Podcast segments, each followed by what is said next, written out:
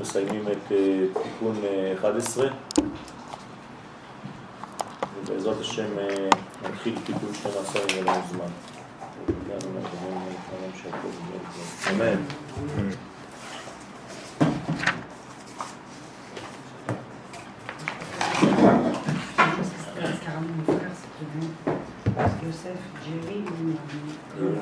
יוסף ג'רי בן? יונה? לולה. לולה. משפטות צורת סוף דיברנו על גילוי. הסנה למשה, שהקדוש ברוך הוא נראה אליו בדמותו של המלאך בלבת אש,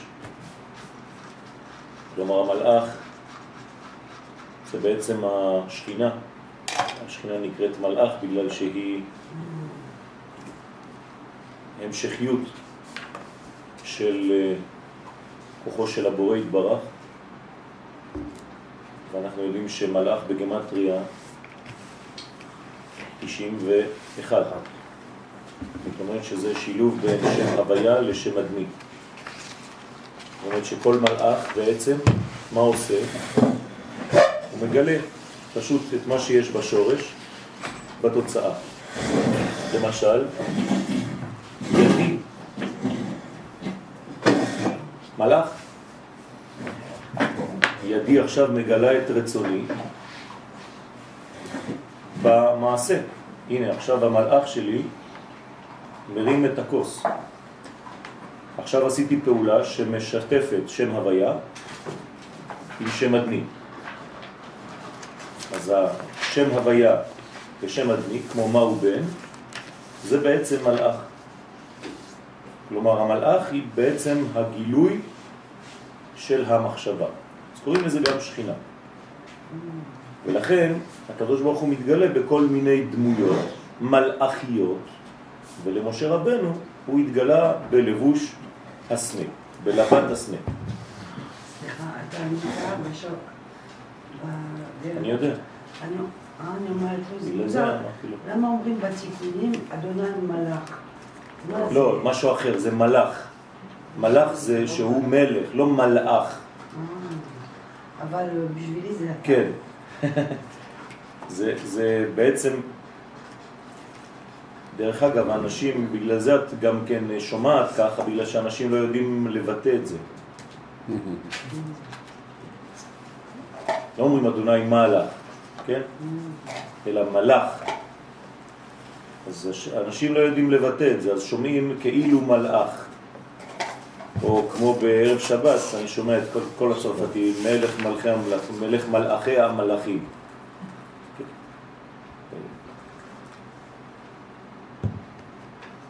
אז זה... מלאך זה גם... כן. ככה או ככה זה... בסדר, נכון, זה, זה, זה המלכות, ככה, ככה מולכים. על ידי מלאך, נכון. כלומר על ידי עשייה, על ידי גילוי של הבת היחידה, זה נקרא בלבת אש, כמו הבת של המדרגה שנקראת אש. ולכן כגב נדה, אנחנו בקטע למטה, שמסומן, כגב נדה, איתמר, כאין זה נאמר על הפסוק ותפתח ותראהו את הילד, פירוש בת פרעה פתחה את התיבה, מה שכתוב ותראהו שיהיה אותיות ותר ו"ק, כלומר היא ראתה את ו"ק, את האותיות של התיקון, כי התיקון זה ו"ק, נכון? אין לנו מה לעשות בי"ק, כל מה שבאנו לעשות בעולם זה רק באותיות ו"ק, אז היא ותראהו, ותראה הוא. היא ראתה את ו"ק, את, עם הילד. ותראהו ותראה ו"ק יחד עם הילד. זאת אומרת, היא ראתה בעצם שם שני דברים. היא ראתה את משה והיא ראתה את אותיות פלוס ו"ק, שזה התיקון של משה, שזה מה שהוא בא להשלים בעולם הזה. ודא שכינתה דיו שראתה את השכינה שיסוד אות האחרונה דשם הוויה שהייתה בגלות מצרים וגם זה היה אימה לשומרה מאחיזת החיצונים לכן נרמז באות ו' של ותראהו אז היא ראתה את השכינה ואת הקדוש ברוך הוא ששומר על השכינה בגלות כי הוא סוד ו' דשם הוויה דהבה בכה בגינה. ולמה הילד, הנער, בוכה? כן? אז הוא בוכה בגלל שהמלכות נמצאת בגלות. כשמשה היה בוכה, הוא מצטער בגלות השכינה. מיד אנחנו רואים את תכונתו של הגואל. התכונה של הגואל, התכונה של מלך המשיח, זו לא תכונה של אדם שבוכה על עצמו, אה, עד מתי אנחנו נהיה בגלות, עד מתי נסבול, עד מתי נעבוד, עד מתי... כן. לא. עד מתי אתה, קדוש ברוך הוא, סובל? עד מתי השכינה שלך לא מתגלה בעולם? זה הסוד האמיתי, זו תכונתו של מלך המשיח. המשיח לא דואג לעצמו, הוא דואג לשכינה, לצער השכינה. מיד ותחמול עליו אז כמובן, ותחמול עליו, זה יכול להיות שני דברים, או, כן, האימא העליונה שחומלת על הילד שלה, או בת פרו, זה אותו דבר. זה חומל? חומל זה פיציה. כן. והתחמול עליו, שניצל על ידי בת פרו, והוא, כן, איך קוראים לבת פרו? ביטיה. אז היא הבת של יודקה. אז יודקה חומל על ו"ק. והוא רמז על יציאת ישראל מן הגלות, ודהו וזהו שכתוב בבכי יבואו על ידי בכייה בשביל צער השכינה יצאו ישראל מן הגלות. כלומר, מתי ישראל יוצאים מהגלות? כשהם מתחילים לחשוב על השכינה ולא על עצמם. בסדר? זה הסוד הגדול. צריך לומר לבני ישראל בחוץ, אתם חושבים רק על עצמכם, אתם לא דואגים לשכינה. צריך לדאוג לשכינה, כשדואגים לשכינה אז רוצים לקיים את רצון השם, רצון השם זה שהשכינה כבר תחזור לביתה. בכל רגע ורגע. כן, ובתחנונים הובילם, דהיינו בתחנונים ודאי, על ידי תפילות ותחנונים, לקיימה, לקיים מה שכתוב ברחמים גדולים הקבצך, שעל ידי בקשת רחמים התעוררו רחמי אריך חנפין בביאת המשיח ומשם יזכה משיח לנשמה בבחינת יחידה. יש לי שאלה. היום, אם כל התינוקות בוכים. כן. אז אם הם בוכים, כאילו, הבכייה שלהם היא בכייה די טבעית, אבל הבכייה היא... כתוב בגמרא למה התינוק בוכה כשהוא יוצא. אז, זה, הקטע הזה שעדיין הבכייה היא בכייה של השכינה. שעדיין עם ישראל כאילו, ולא כאילו, נמצא ב, ב, ב, בגלות. התינוק, התינוק בוכה בגלל שבעצם הורידו אותו מהעולם העליון, והוא מגיע לעולם הזה שהוא צריך להתמודד איתו. אז המעבר בין עולם לעולם, כן, מוליד אצלו את הבכי. השאלה שלי, אה, הבנתי, אוקיי, בסדר. השאלה היא אם הבכי של משה, כן. יש לו השפעה על הבכי של, של, של התינוקות לעתיד לבוא, אה, כאילו, למה הוא בכה? אנחנו מביאים... משה זה משהו אחר, משה יש לו תכונה של גואל. הלוואי עלינו אם התכונה הזאת הייתה פועלת על כולם בצורה כזאת. אז באיזשהו לא... שלב יש איזה מין ניצוץ כזה של... כן, יכול להיות לא- שמשה שהוא... אצלנו, הסברנו את זה בכמה פעמים, בשונה מן החיות שהאינסטינקט שלהם פועל, נכון. אצל האדם האינסטינקט לא פועל. הוא צריך להפעיל אותו. ברור. כלומר, מתי אני יכול לבכות על השכינה, ברגע שאני לומד, כלומר יש לי בחירה חופשית אם ללמוד או לא ללמוד. אם אני לא לומד, אני לא יכול לפקוד על השכינה. אדם שלא לומד תורה, הוא לא יכול לפקוד על השכינה. בסדר? הלימוד מקנה לך את הידיעה של צער הדבר, של צער השכינה. מתי אתה מתגעגע לבית המקדש? כשאתה לומד על בית המקדש. מתי אתה מתגעגע לאבא שלך? כשאתה לומד על אבא שלך. ככה זה בחיים. הלימוד מקנה געגוע, כי אתה מתעסק בנושא. אם אתה לא מתעסק בנושא, אם אתה לא לומד את הנושא, אם אתה לא מפנים את הרעיון שלו... אבל אז אתה, אתה מעלה אותו לדרגה מסוימת. אתה מעלה בכלל את הזיכרון שלו. ואז ברגע שאתה מעלה את הזיכרון, כולך, כן, חשוף לפעולה של הזיכרון עליך. ואז הדבר הזה פועל. לכן חיבה יתרה נודעת להם. מתי הקדוש ברוך הוא יש לו חיבה יתרה? ברגע שנודעת להם, ברגע שהם לומדים, שיש בהם ידע, שיש בהם ידיעה. אז הידיעה למעשה נותנת חיות לאותו... נכון, ולכן זה, זאת הבחירה החופשית שלנו. מה זה בחירה חופשית שלנו בחיים? בחירה, ת, תגידו לי רק מילה. בחירה למה יש לנו בחיים? מה? יפה. ללמוד או לא. זהו, זאת הבחירה שלנו בחיים. מה זה ללמוד? להוציא מן הכוח אל הפועל את הסגולה. סגולה זה בכוח, פועל זה בחירה. זהו. איך אני יכול להוציא דבר מן הכוח אל הפועל?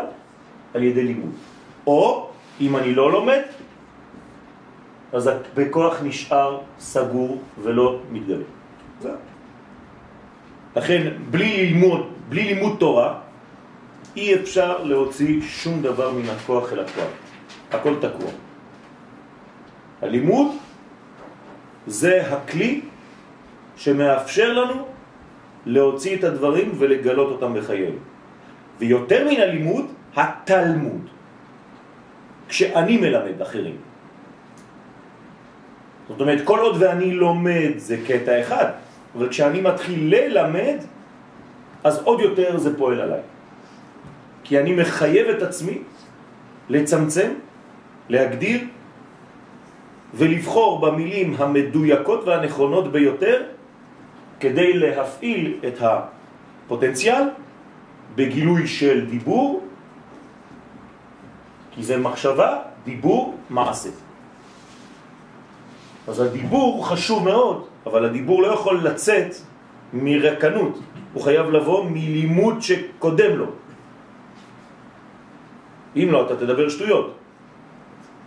ויראו את זה תכף ומיד. אני חושב שלמדנו כבר את הקטע, נכון? סיימנו את זה. כן. כן. סיימנו את הדף, נכון? בסדר, אז הייתה לנו חזרה קטנה. חזרה טובה, כן. אנחנו, אז אה, אה,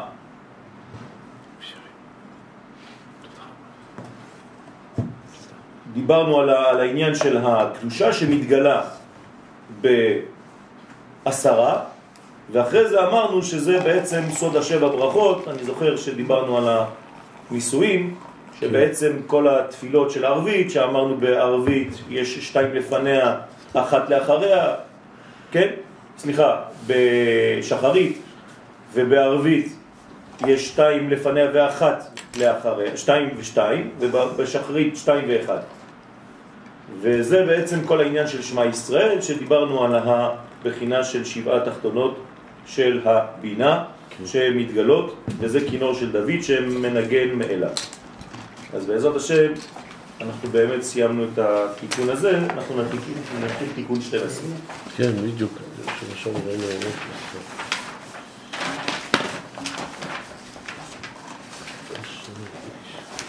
אני רוצה לך.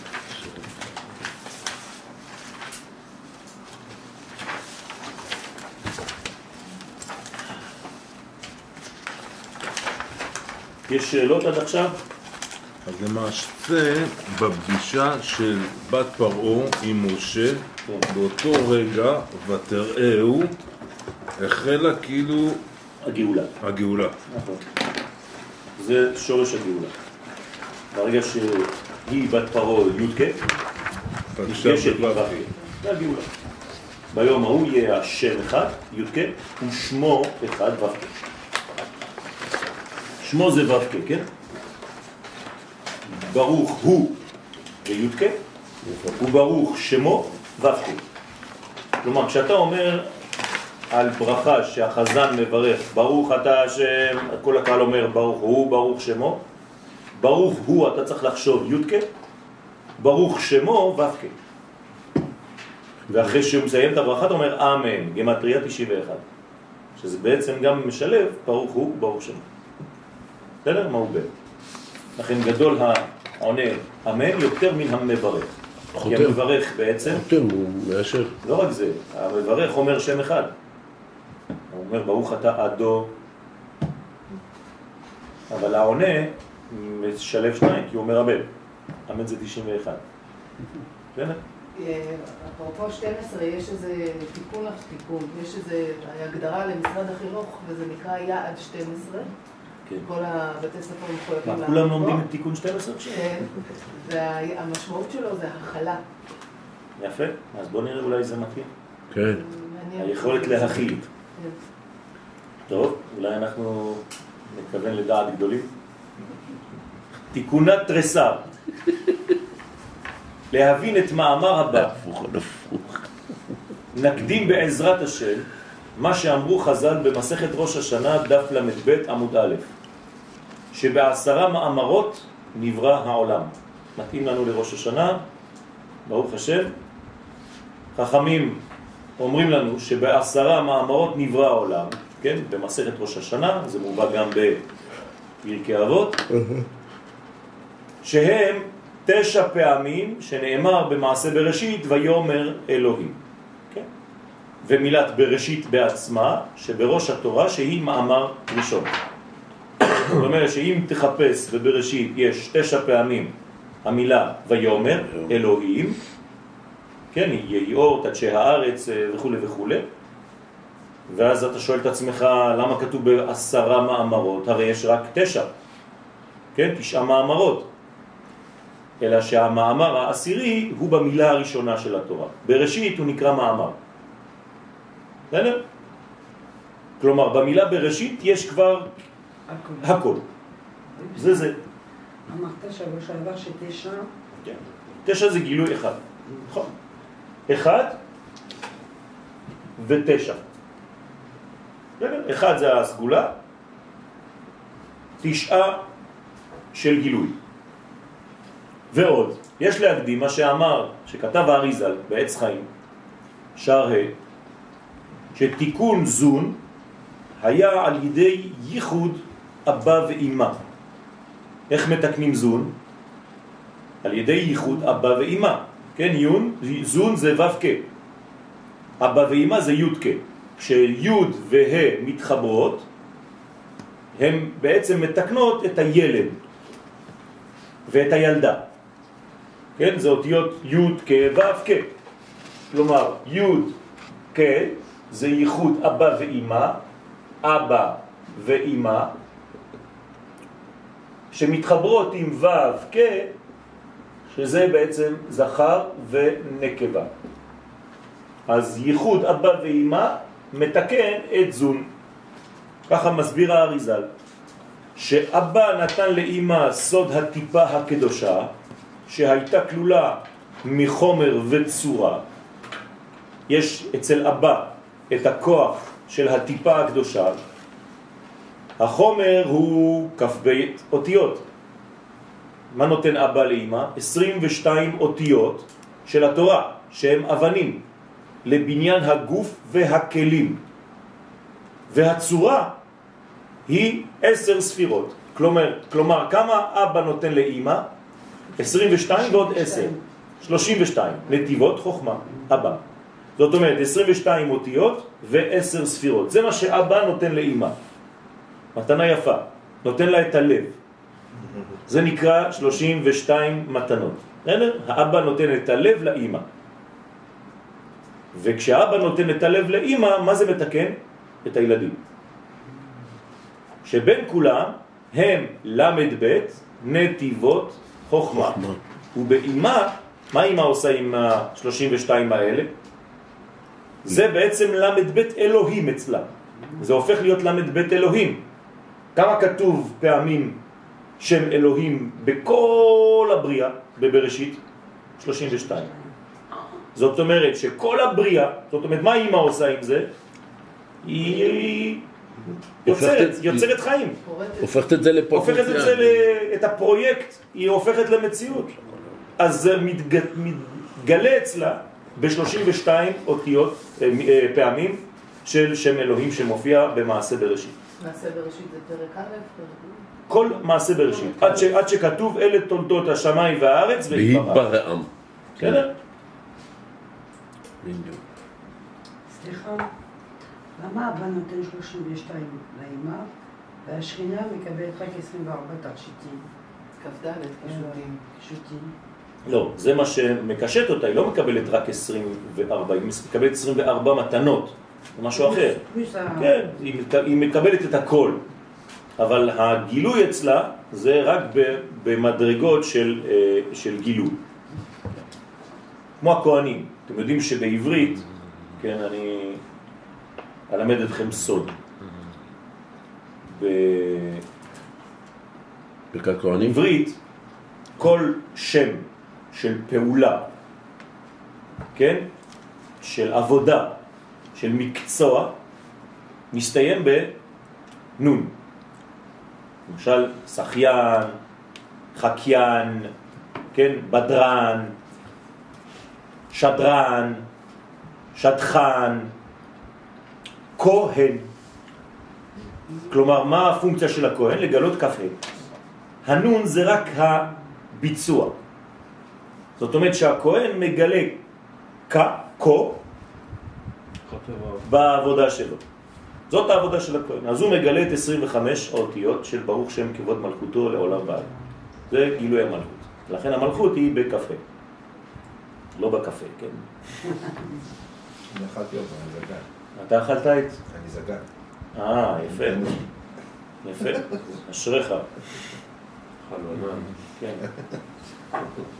חנון. אז זה המקצוע שלו. ואחר כך ניתן לזון עשר ספירות ברוח. כלומר, זון עכשיו מקבלות עשר ספירות של הרוח, שהם סוד עשרה מאמרות. והמלכות מקבלת מזה הערה של העשר ספירות וגם נכללת מל"ב אלוהים דאימה. אז הנה המלכות מקבלת גם עשר ספירות וגם ל"ב. זאת אומרת שזה כמה בסך הכל? 42 כבר. זה כבר מ"ב. נתיבות. בסדר?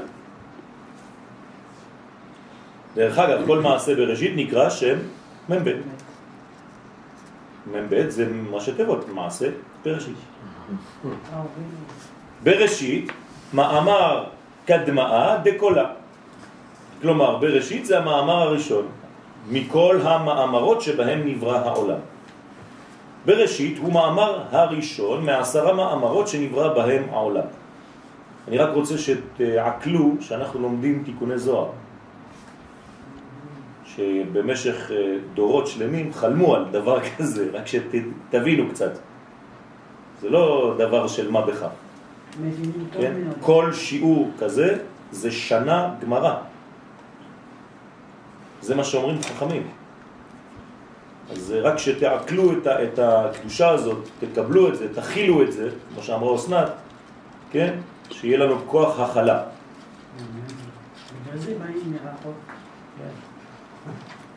מרחוק. באו לך. אז לכן, בראשית הוא המאמר הראשון מעשרה, מאמרות שנברא בהם העולם. יש אחד ששמע שאני מלמד אה, ביישוב, ככה זוהר ותיקונים וזה, אז הוא הלך למישהו, כי הוא לא בא אליי ישירות, אז הוא הלך למישהו ואמר לו, אני חייב להכניס את יואל לאוניברסיטה. הוא צריך קצת ללמוד באוניברסיטה, זה יעשה לו טוב. מה הוא אמר? מה הוא אמר? לא הבנתי. ש... הוא רוצה להכניס אותי לאוניברסיטה בכוח. זה בסדר, ללמד, לא ללמוד. לא, לא, כן, לא, ללמוד. אני חייב ללמוד באוניברסיטה. מה, אתה חושב שלא שמעתי מה שאמרת? כן, כי אני אני שאלתי אותך, לא. אני צריך קצת אה, להיכנס לסגנון של האוניברסיטה. אז הוא אמר לו, למה אתה רוצה לקלקל אותו? הוא ענה לו. טוב.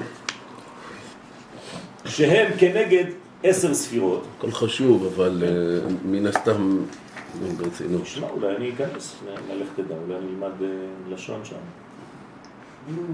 ומאמר הראשון הוא כנגד המלכות, שהיא ספירה ראשונה מעשר ספירות מלמטה למעלה. אז מה זה המאמר הראשון?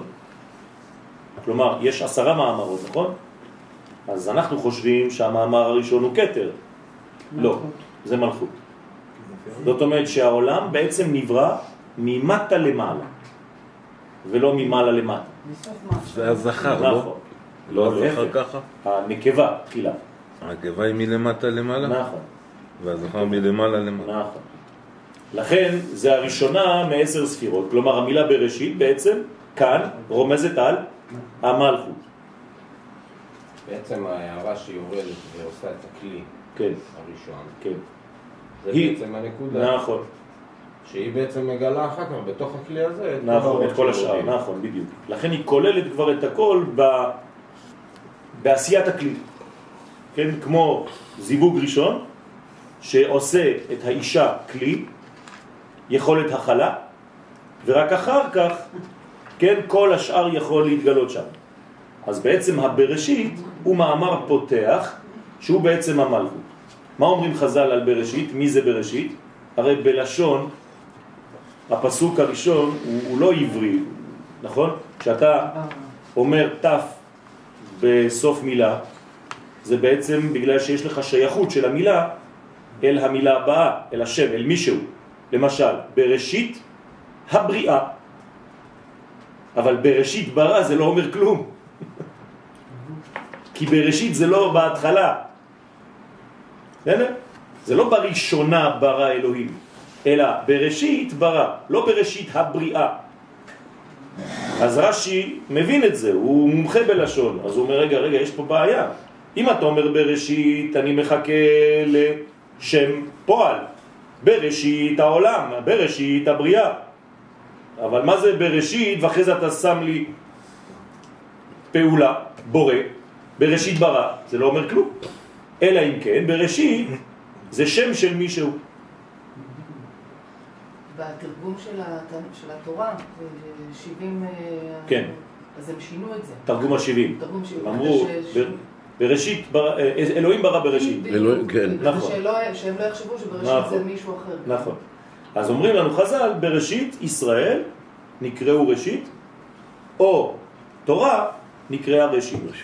ראשית חוכמה וראשית תבואתו. לכן הבראשית הזה זה באמצעות ראשית, או בשביל ישראל שנקראו ראשית, מה שאתה רוצה, אבל זה לא התחלה. שארית יוסף. אז לכן, ספירה ראשונה מעשר ספירות מלמטה למעלה, כלילה מעשרן אמירה, והיא כלולה מעשרה מאמרות שהם הערות הרוח מעשר ספירות בזעיר אנפין. אז המאמר הראשון בראשית כולל את כל המדרגות של עשרה מאמרות. לא לשכוח, זה ממטה למעלה. ואי היא לב, למד בית אלוהים דעובדה דבראשית. וגם היא כוללת, אותה מלכות, את 32 הפעמים שם אלוהים הנזכרים במעשה בראשית. עכשיו, בעשר דיברות, מי זה האחרון כשהוא הראשון? יש אותו אותו דבר? אותו דבר, אותו דבר. עשרת הדיברות מקבילות כן, בעשר ספירות. או מקבילים לעשר הספירות, לעשרה מאמרות. רק פעם קוראים להם מאמרות, למדנו על זה, נכון? בשבועות, שהמאמרות הפכו להיות דיברות. המאמרים. ואמר, מסיתרא דשמאלה היא תהיה היבת. עכשיו, אם זה מתחיל ממטה למעלה, מאיזה צד זה? שמאל או ימין? שמאל, כי המלכות היא שמאל. היא מהבחינה של הקבלה, קבלה זה צד שמאל. אז צריך להתחיל את הדברים מהיכולת לקבל. כלומר, כל דבר שאתה בונה ראשון זה יכולת לקבל. אם אתה רוצה לחנך ילד, אל תכניס בו תורה סתם. תבנה קודם כל את הכלי שלו, שיהיה כלי קיבול. ברגע שעשיתי את העבודה הזאת, לקח לי שש שנים כדי לחנך את הכוס הזאת. אחרי זה, כשאני שופך לשם תה, מים, מה שאתה רוצה, זה יכול להכיל. זה בסדר. לקח לך זמן לבנות את הכלי, אבל עכשיו אתה שמח. אבל אם אתה לא לוקח את הזמן לבנות את הכלי, ואתה שופך ישירות, אז. בהתחלה אתה חשבת שהרווחת זמן, אין נחלה. אבל אין שום דבר, לא נשאר כלום. זה סתם מילים, אז זרקת בו כל מיני דברים, אז אתה רואה ילדים קטנים כאלה, ואבא שמח כי הוא יודע מלא דברים בעל פה. אתה עובר על מדרגות. נכון? אז לכן מסיתרא דשמאלי תהיה היבת. המלכות ניתנה ומתקנה, כן, ונתקנה מצד השמאל. נתתי שיעור אה, שלשום במקום של חרדים, בפסגת זאב. ממש, קהילה חרדית בפסגת זאב. לא יודע למה קראו לי, לא הבנתי, הגעתי לשם, ראיתי ממש קהילה חרדית. אז אה, הסברתי להם שצריך לבנות קודם כל את המנגנון הלאומי. לפני שמכניסים במנגנון הלאומי את הקודש. אז אה, אחת אה, התפרצה שמה, אומרת, מה זה המנגנון הלאומי הזה? מה זה הדבר הזה? אמרתי לה, זה גברת, יש לך ילדים, נכון? אז היא אומרת לי, כן. אמרתי לה, הילד שלך, כשהוא קטן, התחלת להכניס לו תורה, או נתת לו חלב כדי שיחיה? הענקת אותו? החלפת לו חיתולים? איפה התורה? אומרת לי, טוב, בסדר, אני צריכה לטפל בו. כן, אמרתי לה, כן, נכון, צריך לטפל בו, גם במדינה אותו דבר. צריך לתת לה כלים, אתה צריך לתת לה חלב, צריך שהיא קודם כל תוכל לעמוד, ואחרי זה מכניסים בה תורה. אז ברוך השם, בנינו את המנגנון הזה, עשינו את הכלי, עכשיו צריך להכניס בו את החיים, את הרוח. זו דוגמה פשוטה. נכון. מהחיים, לא דיברת אליה, דיברת ישר אליה. אז אמרתי לה, אם את הורסת את הילד שלך, אל תתני לו לשחק עם ילדים קטנים בגילו. כן? תעשי אותו כבר גדול כשהוא קטן, ונגמר הסיפור. אבל אם הוא משחק כדורגל, ואת קונה לו כל מיני משחקים ודברים כאלה, זה בשביל לבנות את האישיות הפשוטה שלו. אז היא אומרת לי, הבנתי. אבל ברוך השם. כולם הבינו. דאי היא גבורה, אש הסומקה. אז זה נקרא גבורה שהיא סוד של אש אדומה. אנשים לא על הקרקע, זה משגע. שיש אנשים בגלות, כן. נכון. בגלות זה קמה, אנחנו אומרים בסליחות. סליחות. כמה, כמה זמן? קמה זה כמה, לא פה קמה. בגלות זה קמה. תמשיך את הפסוק, שבעו נדודיך, זה, זה, כן, כבר אנחנו שבעים. שבעו נדודיך, זה כן, אנחנו. שבעים מהנדודים האלה כבר. אז יש כבר- אנשים שלא, כנראה. הם לא שבעים מזה. אז זה נקרא אי גבורה אש הסומקה, שהיא גבורה סוד אש אדומה. כאן יודע שכל פרצופה נבנה על ידי הגבורות שרומזות לאש ולגוון אדום. אז מה בונים בהתחלה? את הגוון האדום, את היכולת לקבל, כלומר את האישיות הנשית, גם של הילד, הבן. בסדר? כלומר, כל דבר ראשוני בעולמנו הוא קודם כל נקבה. תמיד. זה נקבה. והזכר זה מה שאני שופך בפנים. כל דבר בעולמנו חייב להתחיל במעשה, כן?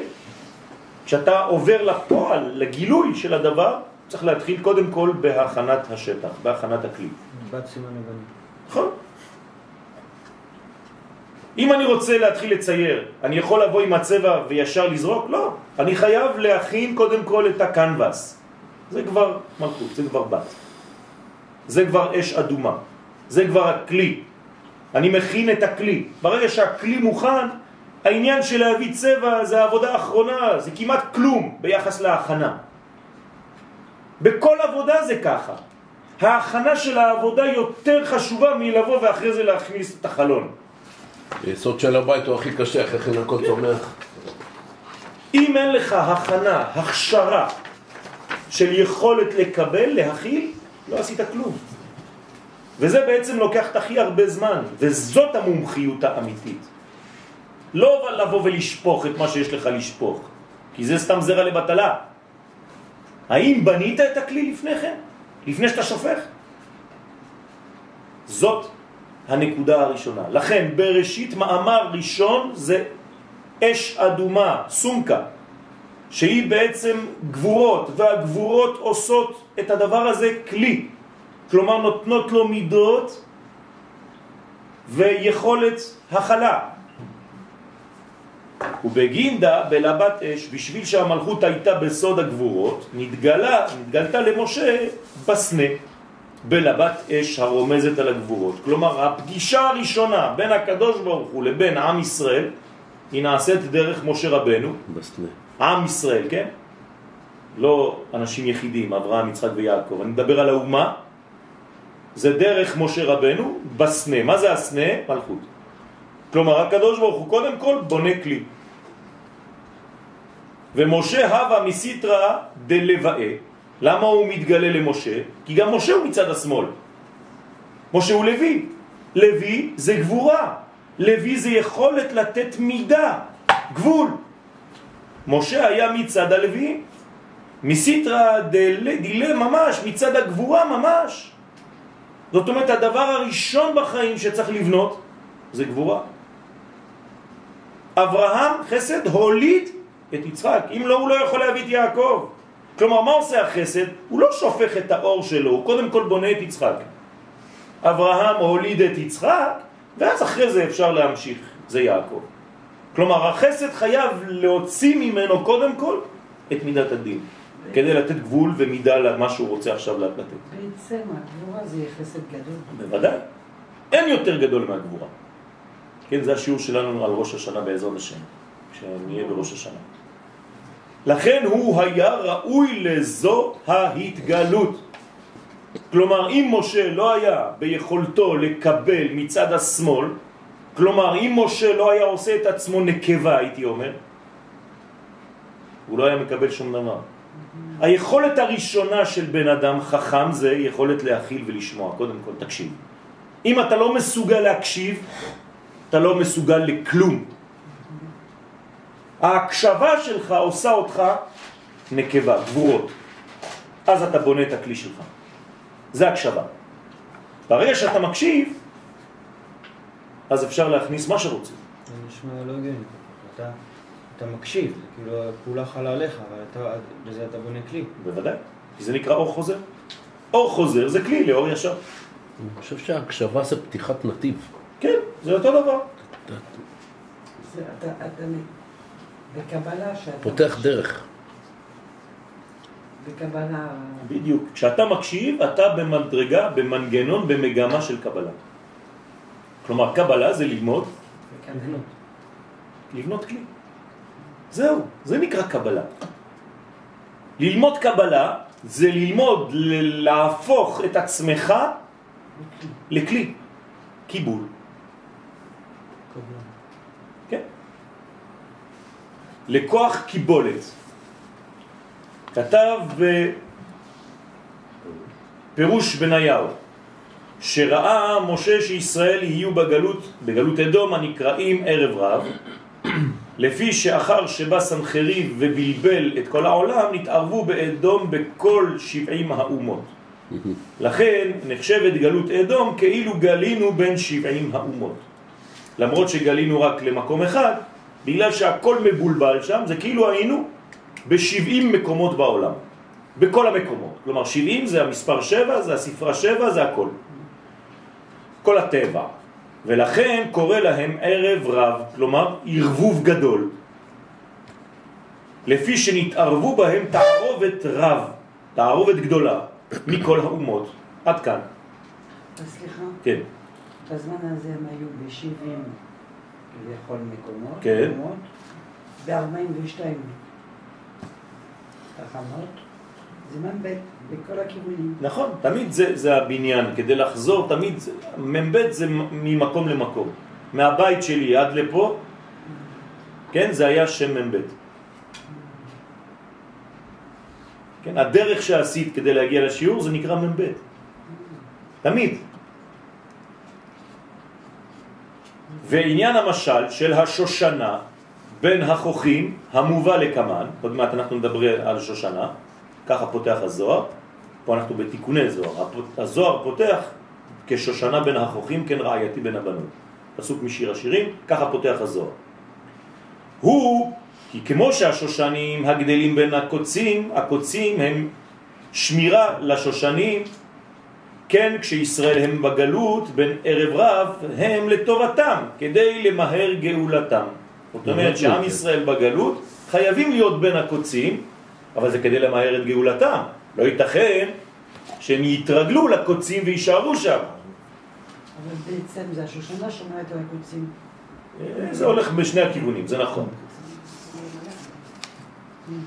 השושנה היא עדינה, אז לכן הקוצים שומרים כדי שאם חיות, נגיד כלב, כלב שרץ, הוא דורס הכל, כזה משוגע כזה, אתם מכירים את הכלבים האלה, אה, עם הזנה שלו כזה כבד. אז אם יש קוצים, הוא נזהר, הוא לא נכנס, אז השושנה נשמרת. אם לא, הוא מרסק הכל, כן, שם לך שתיים ככה. כולך כאילו הייתה כבר במוסך כל היום. אבל אם אני לוקחת שהקוצים זה האומות, והשושנה זה כנסת ישראל, בעצם זה כנסת ישראל שומרת על האומות. זה בכוח הפנימי, אבל בחוץ אה, זה הפוך. כלומר, אנחנו צריכים שמרים. למשל, קליפת הסלע. כן? שומרת על הפרי. לא, כיפת הסלע. כן, זה אותו דבר. ושואל, ועמי יתגליה לבסנה. למה הקדוש ברוך הוא מתגלה בסנה? כן? מדוע נתגלתה השכינה למשה בסנה ולא באילן אחר, לא בעץ אחר? משיב לאח זעה דאבד בדוחקה בין הקוצים. להראות שהיא הייתה בדוחק בין הקוצים שהם הגויים והחיצוניים. זאת אומרת שהסנה הוא עץ יבש כזה, וזה מראה באיזה מצב נמצאים ישראל. כלומר, הקדוש ברוך הוא מראה למשה את הסרט של החוויה הישראלית של אותו זמן. חוויה ישראלית. כן? תסתכל איפה נמצא העם הזה. דהיינו שהייתה עם בני ישראל בגלות, אותה שכינה. הוא מדבר על השכינה, הקדוש ברוך הוא מראה לו את השכינה. משום, כן, עמו אנוכי בצרה. כי הקדוש ברוך הוא תמיד נמצא בצרה יחד עם האומה כשהיא בגלות, כשהיא כבר לא בשם אומה, היא בשם בודדים, יחידים. כי האומה מתה, ישנה. כן, אני ישנה בגלות. בגלות היא נקראת ישנה, בתרדמה. אבל היא לא נולדה. מה? היא לא נולדה בכלל. בסדר, וליבי ער. לא. לא... וליבי ער. זה, זה נקרא שהפוטנציאל נרדם. אתה לא מוציא אותו לפועל. כלומר, כל החיים שלך היית משהו ואפילו לא ידעת. כן? אז אם אני לא בא ומראה לך, אתה יודע מה אתה, מיכאל? הנה, זה אתה. עכשיו אתה אומר, וואי, למדתי, לימוד. אז עכשיו אתה יכול להוציא את זה. כלומר, שיעור ראשון, מי אנחנו? זה השיעור הראשון שמשה מקבל. מי אנחנו? מי זאת האומה? מי זה עם ישראל? בכלל, מה, מה באנו לעשות פה בכלל? בשביל מה כל הסיפור הזה? זה בגלל זה מצרים, שרצו שלא יהיה... כן, נכון, נכון, זה הסוד של המיצר שחונק את המדרגה הזאת, נכון. שהפוטנציאל יישאר פוטנציאל. ועם כל דה, ועם כל זה שהשכינה הייתה שם והסנה איננו אוקל, הקוצים שהם הערב רב לא נתבטלו. למה לא צריך לבטל את הקוצים? אולי נבטל את הקוצים ואז השושנה תצא. בשביל מה אני צריך לשמור? טעם הזה בגין שושנים דאינון בנהה דאינון ישראל בשביל השושנים שהם בניה שהם בני ישראל. זאת אומרת, אני חייב לשמור על הקוצים בשביל עם ישראל. למעשה זה גם מסתדר עם מה שאמרת לנו, שבכל גלות אנחנו מוציאים את הטוב שבו. כן, טוב, זה כבר נקרא שאנחנו שולפים משם, זה כבר גמר הגלות. נכון, אז השושנה, היא לא התחילה כשושנה. אז מה התחילה? השושנה לא מתחילה כשושנה, היא מתחילה רק קוצים בעלים. יופי. שממנה למעלה... כן, נכון. אתה הבנת אותי? כן, כן. הגילוי של הראשון הוא לא- אה, הוא לא שושני. או, יפה מאוד. נכון, נכון. גם בצמח עצמו, כן, כן, בפיזיות מדבר של על הצמח עצמו. אמרתי לך שיש את החוקיות הזאת בשושנה, אם אתה רוצה שהיא תצמח נכון? לא סיפרתי לך את זה? כל חמש. כל שבע. אה. העלים של ראש השנה, העלים עצמם, כן. הם יוצאים, אם תסתכל טוב, הם יוצאים רק בפרד. שלוש, מעליהן. אם זה הגבעול, יוצאים שלוש. אחרי כן, הבא אחריהם יוצאים חמש, הבא אחריהם יוצאים שבע. שבע עלים, אתה תראה. מעל השבע עלים, אם אתה קוצץ, ראש השנה תפרח הרבה יותר טוב. יפה. לא לקצוץ מבין בחמש השלוש ולא לחמש. ולא מהחמש לשבע, אלא מהשבע לשלוש. זה חוקיות ב... יפה. כן, למדתי את זה. אגרונום, אה? לא, זה לא רק- ידוע, זה ידוע. אה, זה גם, זה לא רק הצמח. לא, זה רק צמח הזה. אה, לא רק הצמח הזה. גם לגזום צריך לדעת בדיוק איך, מאיפה, על מנת שזה יצא טוב. גם כשמספרים את הילד, שם זה כבר אחרי שלוש.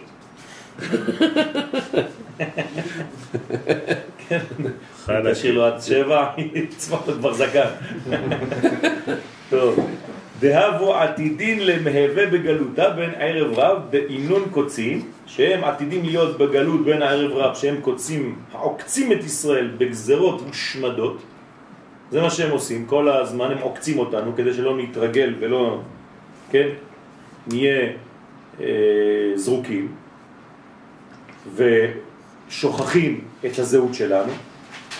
ודע אי הוא רזה וזהו סוד הפסוק כי יעשה חלה כבר הייתי עושה כליה בכל הגויים אשר הדחתיך שמה אלא ואותך רוצה לומר בשבילך לא אעשה חלה כדי שדוחק הגויים ימהר הגאולה במהרה בימינו אמן. זאת אומרת, הגאון מווילנה כאן אומר לנו שהקדוש ברוך הוא בעצם שומר על ישראל, בגלל זה הוא שומר על הגויים.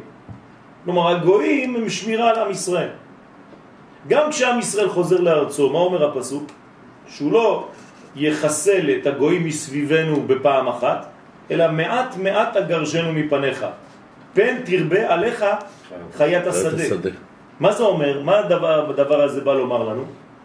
שאם היינו חוזרים לארץ ישראל ולא היו מסביבנו האויבים שלנו, מה היה קורה פה? היינו אוכלים את עצמנו בכלל. מי שומר עלינו? כל האויבים שיש לנו מסביב. הם שומרים עלינו. זאת אומרת שאם אתה לא מבין את הדבר הזה, אז אתה כל הזמן בוכה, אתה רק שומע חדשות ובוכה ואתה אומר, וואי, כמה, מתי נתפטר כבר, מתי זה? אז עכשיו אתה מבין שהדבר הזה, שכל הכוחות האלה שומרים על עם ישראל שלא ירדם. שומר עלינו שאנחנו יודעים לזהות שיש לנו אויב. וכשהאויב הזה קצת מתקומם ומתרומם, אנחנו פתאום חוזרים לעצמנו, לאהבה שלנו, בינינו. אז באופן פרדוקסלי, כל פעם שיש מלחמה, אנחנו עוד יותר אוהבים את עצמנו. פתאום אתה רואה דברים של חסד, פתאום אה, אין כבר שמאל ואין ימין ואין בטיח ואין כלום. מי עושה לנו את זה? המלחמה. זאת אומרת, המלחמה מאחדת אותנו. וכשיש מלחמה כזאת גדולה בעולם, מתגלה, מתחיל להתגלות כוחו של המשיח, כך אומר הרב קוק. כי כוחו של משיח זה באחדות הזאת. אז כשיש מלחמה גדולה, אז הוא גם כן, הכוח הזה מתחיל להתגלות בעם ישראל. סליחה, יש לי שאלה. כן, שבזמן שחושך פה, החצי בעולם, כן, חצי חושך, חצי אור. זה, זה, בוקר עכשיו נגיד. כן. באמריקה. זה כמו שמע ישראל, אולי זה צריך יהודים שם שהתפללו, כן, בזמן שאנחנו כביכול ישנים. כן, זה אחת של הטענות שצריך להישאר שם. לא, אני אומרת, זה. בינתיים עד שפעם, לא, לא צריך את זה. אני מנסה למצוא כן. אני יודע, אני יודע, גם, גם הם מנסים, אבל זה לא נכון. כן, זה לא נכון. זה עם ישראל, כשהוא נמצא, אני אסביר לך למה. אני לא סתם אומר לך, זה לא נכון. כשיש גלגל, ואתה נמצא כאן, הסיבוב שלך הוא גדול, נכון? כן. אבל ככל שאתה מתקרב לאמצע, באמצע מה קורה? אתה כמעט ולא אתה לא מסתובב. עומד. אתה כבר לא מסתובב, האמצע לא זז, האמצע האמיתי לא זז. כי הכל הוא בעצם. מסובב את כל הגלגל. וארץ ישראל היא נקודת האמצע. ברגע שאתה פה, אתה יכול גם להאיר במקום שיש אור וגם במקום שיש חושך. אתה כבר כולה מסביב. זה כמו... 314, נכון, זה נכון. נכון, וזה כמו בהקפות. בהקפות, כן, בדרך כלל מי שעומד, הוא לא צריך לזוז עם ספר התורה, הוא באמצע, ספר התורה לא זז, הוא על התיבה והוא לא זז, וכולם מסתובבים סביב ההיכל, אבל הוא מסובב את כולם. אם הוא לא היה, לא היה סיבוב. אנחנו באמצע, למה אנחנו... זה אומר באמצע הוא מפזר. אה, בגלל שהקוצים, הם שומרים על האמצע הזה. האמצע הוא אמצע של מישהו, הוא לא אמצע של כלום. כלומר, איפה נמצאות אומות העולם בקשר לזה? אומות העולם זה עיגולים, נכון? ועם ישראל הוא ביושר. עשיתי לכם את זה באלכסון. זאת אומרת, אנחנו הציר שמחבר את כל הגלגלים.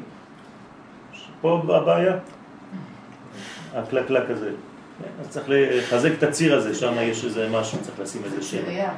צירייה. אבל יואל, למעשה זה גם אותו דבר לגבי כדור הארץ עצמו. יש לא- גומיות גם, צריך. מה? אם לא הייתה ליבת הארץ, כן. אני מדבר בפיזיות של, של כדור הארץ. הלוא הכדור הארץ מבפנים, מבפנים, בפנים, יש כן. בו לבה, נכון. ליבת הארץ. נכון. זה אותו דבר. נכון, בלבת אש. בלבה של אש. אם זה לא היה, אנחנו לא היינו, הכדור הארץ לא היה מסתובב. כן, כן. אז עם ישראל הוא המדרגה האמצעית הזאת, שהיא מסובבת את כל הגלגל, היא הציר. בסדר? אתה זוכר לנו פעם, euh, le compas 314, כן. 340, פאי. puis, euh, puis 314 avec le compas.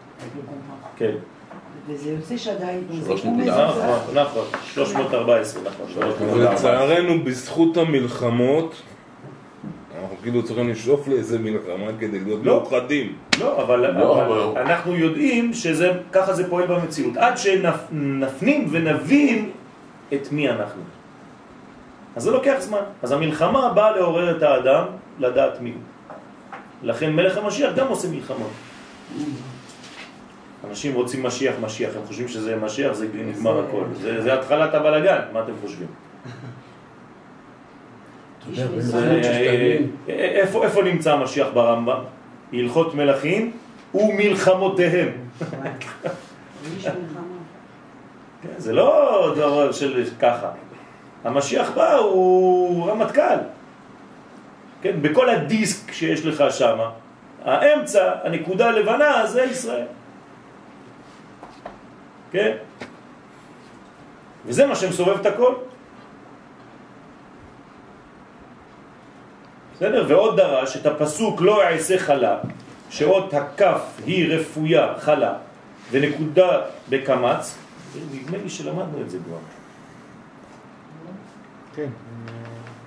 מה זה הדבר אבל הזה? אבל. זה- אני חרדי. אתה- נכון, עם לחדודי והכל, אתה לא יודע, יש לי כל הזמן, אני כאילו כבר אבל למדתי את הדברים. הבאת חידושים היום. בסדר, אוקיי. יודעים, בסוף כבר נסיים את התיקון ה-70, אני רק מחלק דפים. כבר למדנו את הכל. אולי למדנו את זה בבטן. לא יודע, לא- שכחנו ופתאום אנחנו נזכרים. כן? שהיא מורכבת מנקודת פתח ונקודה, ונחשבת כאילו הייתה נקודה בפתח ודגושה. דהיינו, קלה. אני זוכר היה יריב אפילו בשיעור כן. הזה. לא, אמרת זה אם... היה לפני, מה זה הדבר הזה? לא, לא, אני מסליחה. לא מבין את זה, אבל בגלל שכל. פעם אתה רואה, אתה לא אומר אותם דברים. כן, אני לא, אף אמרת, פעם. אז חבל שיאיר לא פה, למה הוא היה אומר לנו איפה הנקודה. יריב. כן. כן, מה יהיה? טוב. וזה שאמר, החזלה הראה הקדוש ברוך הוא למשה במראה הסנה, אגרא דקלה, שכר של השכינה. והיינו שעל ידי השעבוד ודוחקם של ישראל בגלות התבררו כל הבירורים. ואי היא לבת אש, כי השכינה היא לבת אש, הייתה יכולה לשרוף ולחלות את כל הגויים ברגע. זה לא שיש לנו בעיה, אנחנו יכולים לשרוף את הכל. השכינה יש לה כוח לחלות את הכל. אבל עם כל זה היא בין הקוצים. מפרש דהינון חייביה שהם רשעי הגויים, כד דחקין לשכינתה וישראל, כשהם דוחקים את השכינה ואת ישראל בגלות, אז אגרא דילהון קלה. אז השכרה יהיה, כן, החלה. דהיינו נפקא שכינתה חלה מביניו. ה- הם בונים אותנו.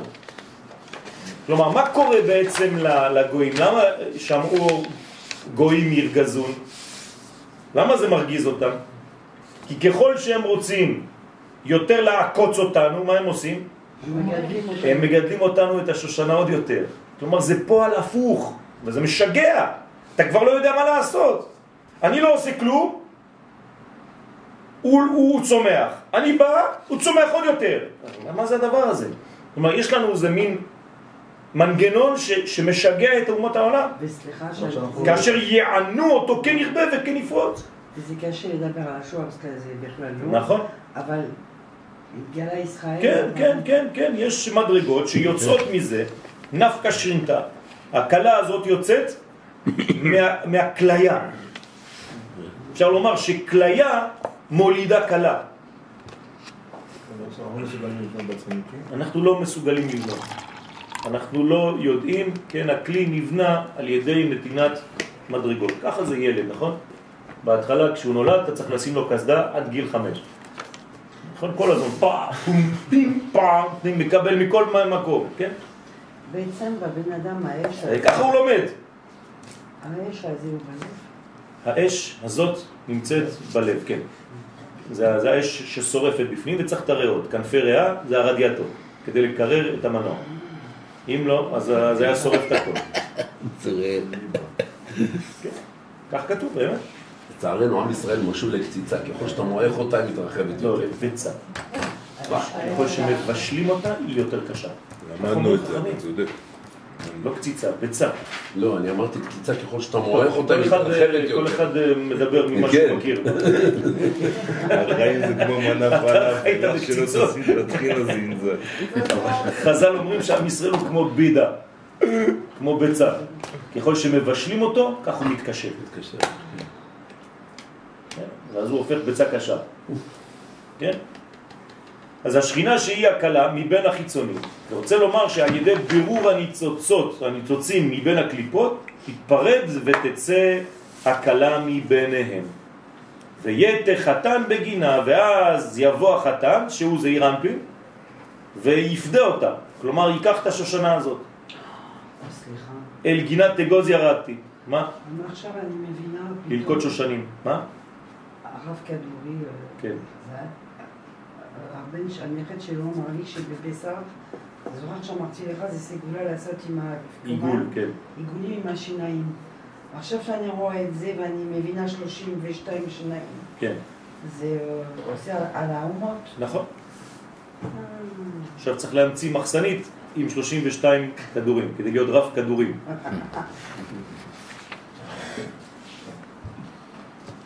אז זה נקרא שהקדוש ברוך הוא בא ומלקט, לוקח את השושנה הזאת. הוא, ועל זה אמרו חז"ל במסכת ברכות, אגרא דקלה דוחקה, פירוש שעל ידי דוחק הגלות, שכרם של ישראל יהיה שהשכינה תתייחד עם בעלה זעירנטי. דווקא בגלל הגלות, עם ישראל רוצים עכשיו לחזור לארץ ישראל, כי נמאס להם כבר אלפיים שנות גלות, הם לא יכולים יותר. ויפרוק לון מן גלותה בגינה, ויגאל הקדוש ברוך הוא את ישראל מן הגלות בשביל השכינה. כלומר, הם צריכים להרגיש את צערה של השכינה כדי לעלות. ושיעור הכתוב לפי מאמר הנזכר, כי אעשה חלה, כי אעשה אותך קלה, על ידי ריבוי הדוחק אשר בכל הגויים אשר ידחתיך שמה. מטעם זה, ואותך לא אעשה, או איתך לא אעשה קלה. דהיינו שאין רצוני שתעשי את, השכינה, כליה, בכל הגויים לכלותם. אני לא רוצה שעם ישראל יתפשט ויישאר שם יותר מדי כדי לכלות את הגויים, גם שיש בכוחך לעשות זאת, בכוחך לעשות זאת, והכל כדי להטיב לך ולמהר ביותר את גאולת ישראל על ידי הסבל וריבוי הדוחק, כן, המשלים את הבירור והתיקון. מה זה אומר? זה אומר שיש תכונה כזאת בגלות, שכשעם ישראל מבין שהוא צריך לחזור לארצו, מה קורה? מה קורה אצל הגויים באופן פרדוקסלי? מונעים את זה. להפך, להפך, הם מרפים את הדבר הזה. כדי שעם ישראל יגיד, אה, סוף סוף, עכשיו זה בסדר, אפשר להישאר? תמיד כשיש פעולה של עלייה, פתאום קורה משהו באותה מדינה כאילו טוב ליהודים. אז הם מניחים את המזוודות ואומרים, אה, ברוך השם, אתם רואים, זה היה רק זמני. איפה ראינו את הדבר הזה? כשעם ישראל רצה לצאת ממצרים, כן? אז כשפסקה עבודה, חצי שנה לפני יציאת מצרים, פסקה עבודה, נכון? אז מה קורה לרוב עם ישראל שם? חושב שזה בסדר. שווה להישאר.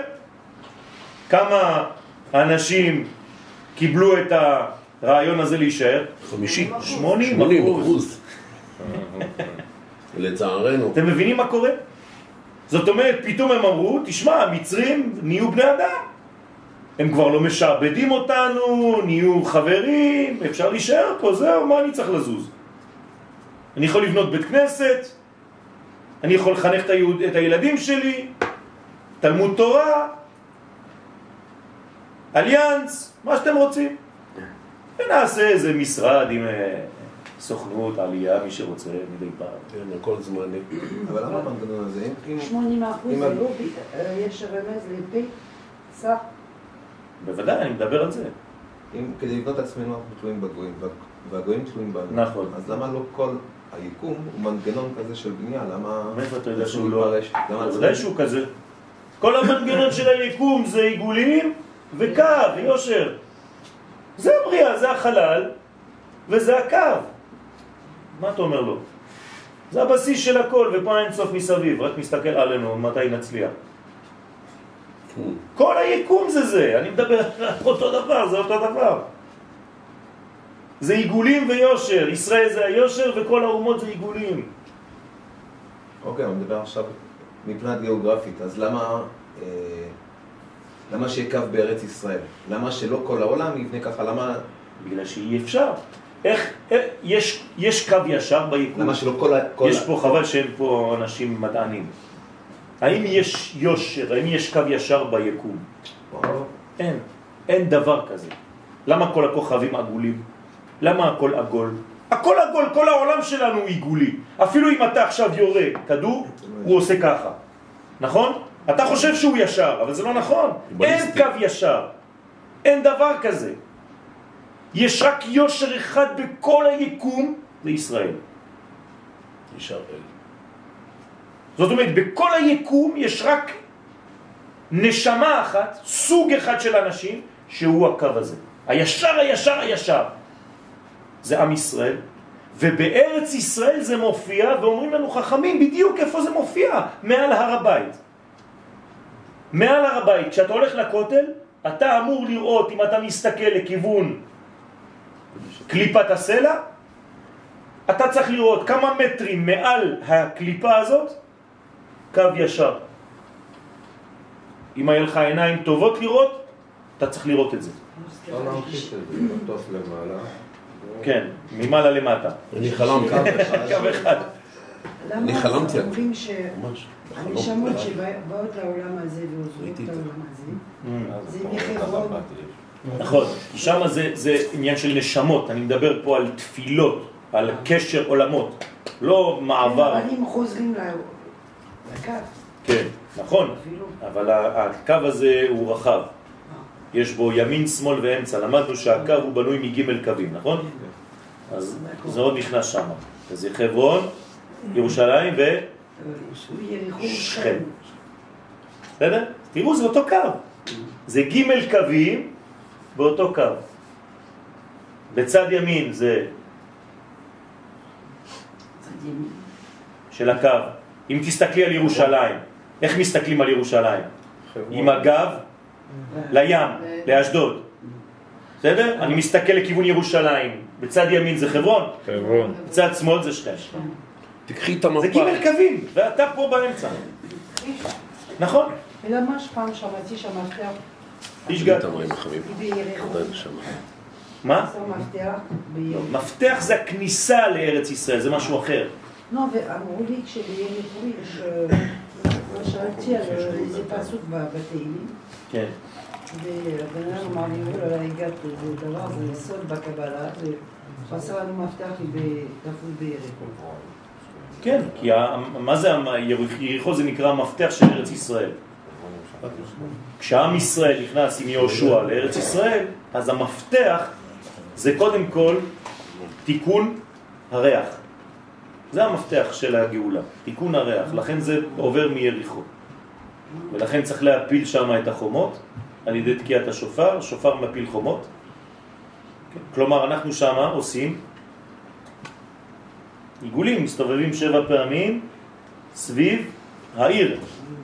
כלומר, כשאישה מסתובבת שבע פעמים סביב הגבר, הוא נופל. ככה היא כובשת אותו. אז זה נפילה נעימה, כן? בעגבי האהבה, כן? אז זה הבניין.